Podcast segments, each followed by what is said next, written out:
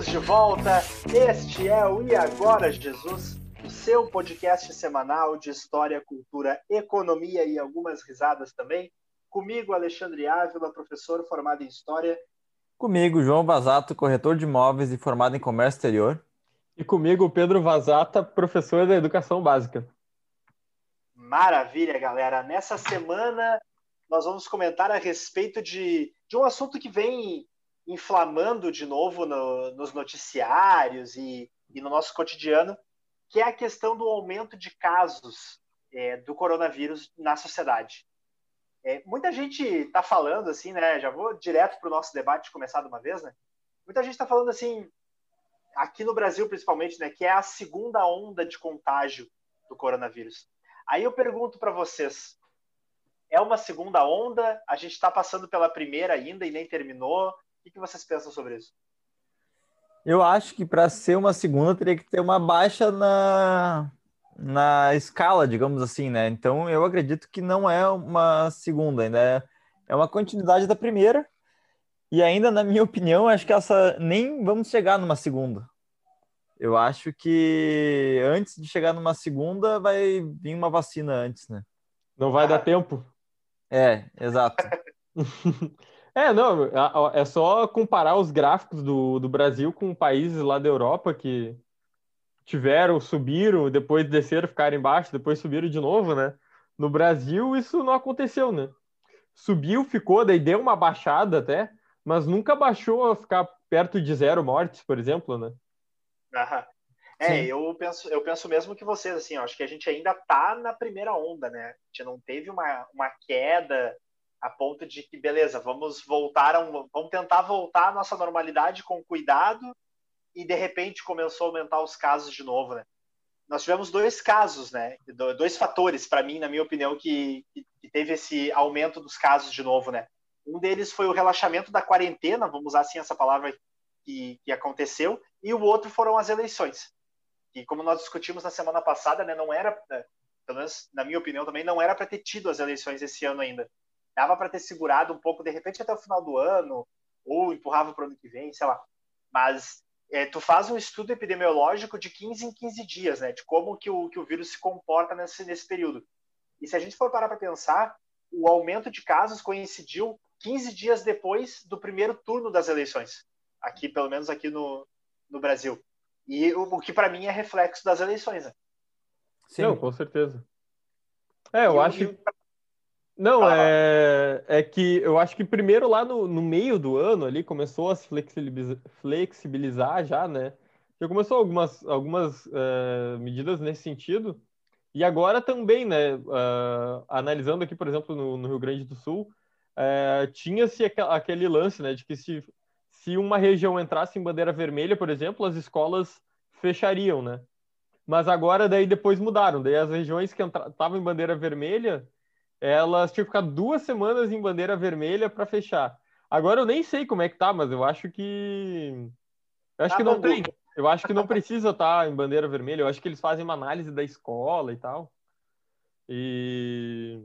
Enfim, eu não, não sei como é que ficou a situação, mas é, foi, foi cada vez se flexibilizando uh, as questões do, do que causaria restrição, né?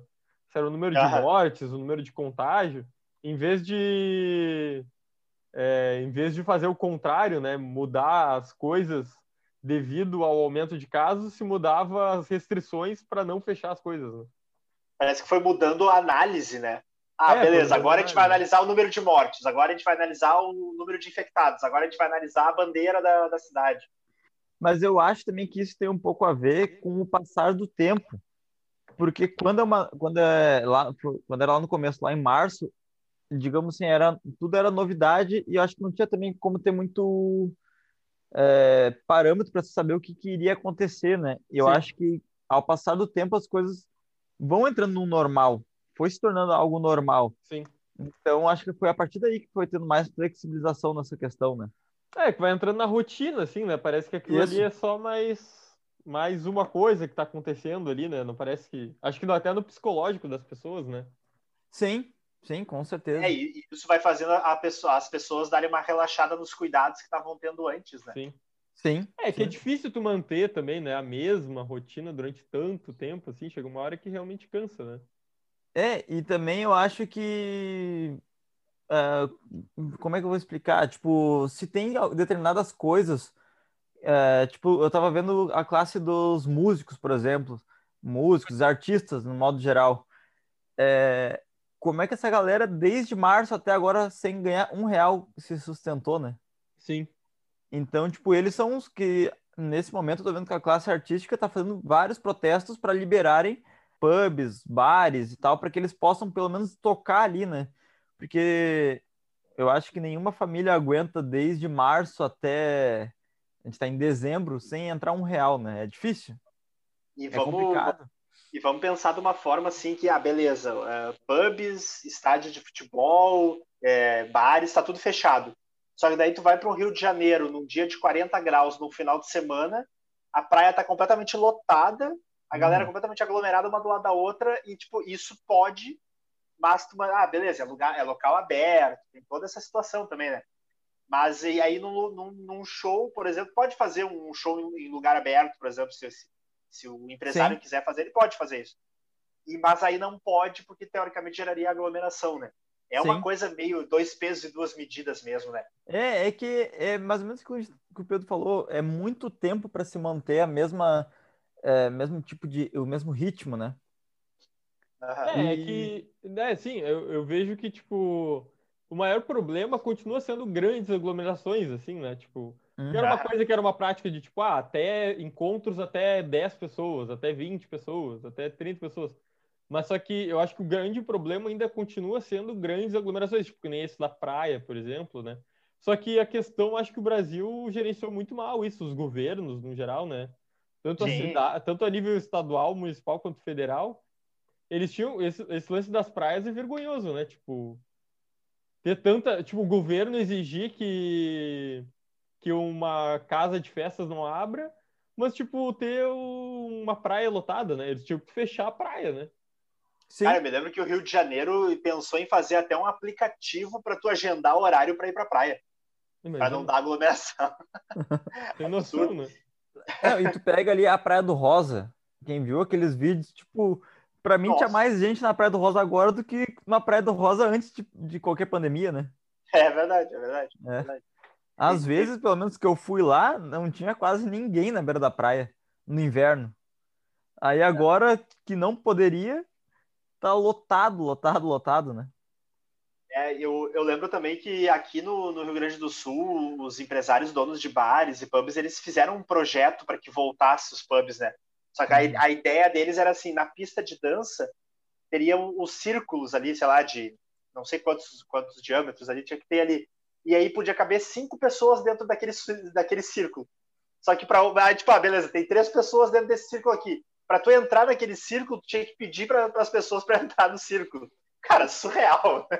Mas, mas eu acho que só eles erraram uma coisa, né? Em vez de círculo, podia ser cada um no seu quadrado, né? É, uma baita festa, o nome da baita é. festa. Cada um no seu quadrado. Mas uma outra coisa assim que, que eu vejo que a nossa geração, eu acho que eu já falei isso algumas vezes aqui, que a nossa geração ela não é acostumada com, com limites na, na sociedade em si, sabe? Pai, a gente sempre quando a gente quer sair, a gente sai, sempre quando a gente quer pegar o carro, a gente pega. Só que tipo agora tu não podia sair de casa, por exemplo, no início da pandemia. Tu não podia sair de casa, tu não podia viajar, tu não podia sair com os teus amigos para tomar uma cerveja. E parece que a nossa geração ela não sabe lidar com isso, com esse tipo de limite, sabe? Não estou falando em lei nem nada, mas é essa questão de limite muito forte, sabe? E eu acho que isso é que afetou mais ainda na, nessa liberação, nesse, nessa, como é que se diz, esse afrouxamento da, das aglomerações, sabe? Sim. Mas eu não sei se a nossa geração em si, eu, claro, eu não conheço bem a história, mas eu não me lembro de algum outro momento que tivesse restrições que foi cumprido totalmente, né? Eu acho que o ser humano como um todo, de repente, isso eu tô divagando aqui, tá? Mas uhum. eu, eu, não sei dizer sobre as outras gerações, né? Como é que eram. Sabe, sabe como é que eu penso dessa forma, assim? Para eu, eu ter esse pensamento, eu vejo muito a lei seca, por exemplo. Que eu, cara, a nossa geração, ela tem muita dificuldade em sair e não tomar uma cerveja, por exemplo. Quem está dirigindo. Muita dificuldade. Eu, por exemplo, às vezes saio e tomo uma cerveja. É, então, tá todo mundo levantando o braço aqui. Eu, não, eu nunca fiz isso. tá aqui, tipo, pro nosso, para uma geração depois da nossa, por exemplo, os nossos filhos, para eles vai ser uma coisa normal sair entre 10 pessoas e uma não tomar cerveja porque está dirigindo. Vai ser uma coisa normal. Para nós, não, porque a gente nasceu, a, a, lei nasceu no meio da nossa, do meio, no nosso meio, assim, sabe? Eu, eu, vejo, eu comparo dessa forma, assim. É, eu, eu só fico na dúvida porque eu acho que, sei lá, as crianças que eu vejo agora parece que tem muito menos limite, sabe? Tipo, com. Fala pra ela não mexer no celular, ela pega e joga o celular longe. É, também vai. É, boa, uma boa, boa É, sei lá. É, que é uma coisa bem complexa, assim, de analisar, né? É. Mas é que, Mas... eu, acho que eu acho que as pessoas, num geral, elas, elas encaram muito errado a, a, tipo, a, o que significa a palavra liberdade, assim, né? Tipo, o Paulo Freire é um cara que ele fala muito sobre isso, tipo, que liberdade não é sobre o que tu pode fazer, né? Liberdade é sobre o que tu não pode fazer, porque, tipo, é, liberdade implica que, na verdade, uhum. tu não possa fazer um monte de coisa, porque, na verdade, tipo, tipo, tu poder fazer tudo não é liberdade, né? Tipo, porque é, é mais ou menos aquela frase meio clichê, né? Tua liberdade termina quando começa do outro, né? Então, tipo. Sim, a ética também começa assim, né? A é, exatamente, né? E eu acho que isso, isso é uma. Isso é. Tipo, tem uma frase que eu discordo muito, que vive aparecendo em frase feita de Instagram, que é tipo. É, se me faz bem, é, é, não tem, tipo, é algo assim, tipo, se me faz bem, é, não, não tem por que não fazer. Não é bem essa frase, assim. Mas é uma é, eu já vi. Tipo, não é assim a frase, mas é algo do gênero. é semelhante, uhum. Mas, tipo, não é assim, né? Tipo, cara, é que nem a que a gente falou. Tipo, eu até entendo, é óbvio que tu não vai conseguir fazer isso o tempo inteiro, né? Mas pelo menos assume que tu tá errado, né? Tipo, sai, bebe e dirige, assim, toma uma serva e dirige. Tá errado, não tem discussão, tipo, é errado. Uhum. Mas pelo é menos assume, assume, que tu tá fazendo um negócio ilegal, sabe? Tipo. Sim, sim. Eu acho é, que é pelo mesmo... menos não fica, não fica feio, né? É, tipo, é mesmo mesmo aquilo que a gente falou naquela da cultura da corrupção, aquele episódio, né? Tipo, uhum. que as pessoas, sei lá, tu encara o cara que assalta, tu encara ele como uma pessoa que tá fazendo uma coisa errada. Mas o cara que enche a cara e sai dirigindo, tu pensa, ah, não, tipo, não é bem assim.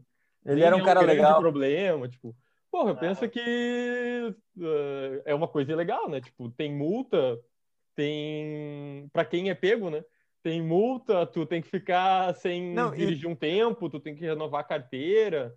Tipo, tem várias. É, tem toda uma burocracia, né? Não, é. e tem mais uma outra questão, né? O cara que assalta e, porventura, no assalto ele mata a pessoa. Sim. E a, o cara que bebe e, a, e a, se envolve em um acidente e mata uma outra pessoa, morte por mar, morte foi um para um, né? Exatamente. É. Tipo, é, tá verdade, botando, tipo, uma pessoa que tá com uma arma na mão, por exemplo, ela tá botando uma, todos, uma série de pessoas em risco, tanto quanto um cara que sai dirigindo bêbado. E tem um carro Sim. na mão. É, é, é verdade, verdade. Então, tipo, verdade. Mas eu acho também, voltando um pouco a falar da pandemia. É, a gente deu uma, uma é, viajada. Pois é, pois é, a gente deu uma devagada bem grande, assim, né? A questão do limite que a gente tava falando, né? Eu também acho que, é, falando por mim agora, tipo, lá em março, é, ninguém sabia ao certo o que, que era sim, a pandemia. Sim, Ninguém sim, sabia ao certo o que, que era o vírus. E eu acho muito imprudente que lá em março tivesse essa flexibilização, como, como foi. Mas ao passar do tempo, tu foi vendo, tá, uh, obrigatoriamente tu vai ter que voltar a trabalhar. Tu vai tomar tal, tal cuidado com tal coisa, de, tal, de certo modo. Foi se aprendendo a conviver com aquilo ali. Então eu acho que essa flexibilização adaptando, eu acho, né? foi ao natural. Porque imprudente total seria se lá em março ninguém tivesse feito sim. nada, as praias estivessem cheias e tal. Uh, não estou justificando as praias cheias agora, mas sim, eu estou tentando entender o que. Não, eu concordo, né? concordo. Eu também acho Eu não sei se vocês uh, ouviram a, a entrevista do Mandetta, tipo, lá em março, quando ele deu uma das primeiras declarações sobre o Covid. Ah, tipo, ah, beleza, o Mandetta tem todos os defeitos dele, eu acho que ele, ele fez. estava se achando mais do que o presidente, enquanto ele estava como ministro da Saúde, por mais que né, é, a situação implicasse isso, mas é, sei lá, enfim. Aí ele deu uma entrevista em que ele, ele previu, vamos colocar assim entre aspas, tudo o que ia acontecer. que em hum. agosto e setembro uhum. ia ser os picos, outubro ia ser o platô, e que é o, a estabilização, né? E novembro e, dezembro, novembro e dezembro ia começar a cair os casos. Só que eu acho que o que ele não previu foi exatamente essa que essa flexibilização, as pessoas meio que pensariam que tudo ia acabar e que a vida normal, sem máscara, sem álcool gel, sem cuidado com, com aglomerações. Sabe? E aí os casos voltaram a crescer de novo. Eu acho é. que se a gente não, eu acho, eu acho que para mim o maior problema, assim, a única coisa que a gente. Porque é bem isso que a gente está falando, tipo, é normal, as pessoas cansam e tudo isso que o João comentou também. Eu acho que tudo isso faz parte. Mas eu acho que o, o que mais pesou, assim, foi o, o Bolsonaro, ele, ele relativizar demais e ah, ele não sim, liderar, sim. né? Foi até um vídeo que eu sim. mandei para vocês esses dias, o um vídeo do, do Calil ali, Aquela que, aquilo que o Calil falou. O Calil também, eu não gosto muito do Calil, para ser bem sincero, mas aquilo que ele falou, para mim, foi certeiro, assim. O governo fez o que era o mais difícil, né? Que era dar a grana, digamos assim, liberar a grana. Liberar o auxílio emergencial, enfim, comprar as coisas que tinha que comprar, enfim. Ele fez aquilo ali, era uma coisa realmente complexa, né? Mas aí o mais fácil, que era liderar as pessoas e dar o mínimo recado, tipo, usem máscara, tipo, se for se sair, cuidem. se cuidem, tipo, Sabe, era só isso, para ter um discurso uníssono, assim, né? Eu pego, tipo, que nem lá na escola. Na escola a gente faz vários combinados entre os professores, de tipo, sei lá, a gente acordar, o aluno que mexeu no celular vai para coordenação. Todo mundo faz a mesma coisa, porque se um não faz, daí já começa aquele negócio assim, ah, professor tal não faz, por que que tu faz? Blá, blá, blá, blá. É, tu, tu, alinha, tu alinha o discurso, né? Isso. Então, tipo, o Bolsonaro, como ele é o nosso líder, gostemos ou não, gostem ou não, tipo, ele tinha que chegar lá e falar, tipo. E é, é bem isso. É, é, tão básico que chega a ser ridículo, né? Tipo, usem máscara, se for sair, se cuidem. Tipo, se for dar um rolê com teus amigos, é, procura não interagir com outras pessoas. É, procura não ficar em muitos gru em grupos, em aglomerações. Tipo, cara, se tivesse só isso, já ia ser uhum. 80% do. É, do melhor Exato, exato. E... Concordo acho que para solucionar, vamos dizer assim, entre aspas, essa, esse número de casos, tem a, já está começando, por exemplo, na, na Inglaterra, né? É, a, a, vacinação contra o, o coronavírus. Né? Na Rússia começou também, né? Na Rússia começou também. É, e aqui no Brasil nós já temos um plano de vacinação. E eu é gostei que na coisa. Rússia os professores foram os primeir, a primeira leva, né? E aqui no Brasil. Eu achei bem bom, eu professor, acho que em contrapartida, é uma boa. Em contrapartida, aqui no Brasil, professores, força de segurança e salvamento, funcionários do sistema prisional e população privada de liberdade estão tá no mesmo nicho e vai ser a quarta fase da, da vacinação. A primeira fase é trabalhadores da saúde, população idosa a partir de 75 anos. A segunda fase é pessoas de 64 a 70, é, de 60 a 74 anos. E a terceira fase é pessoas com comorbidades que apresentam maior chance de agravamento do Covid.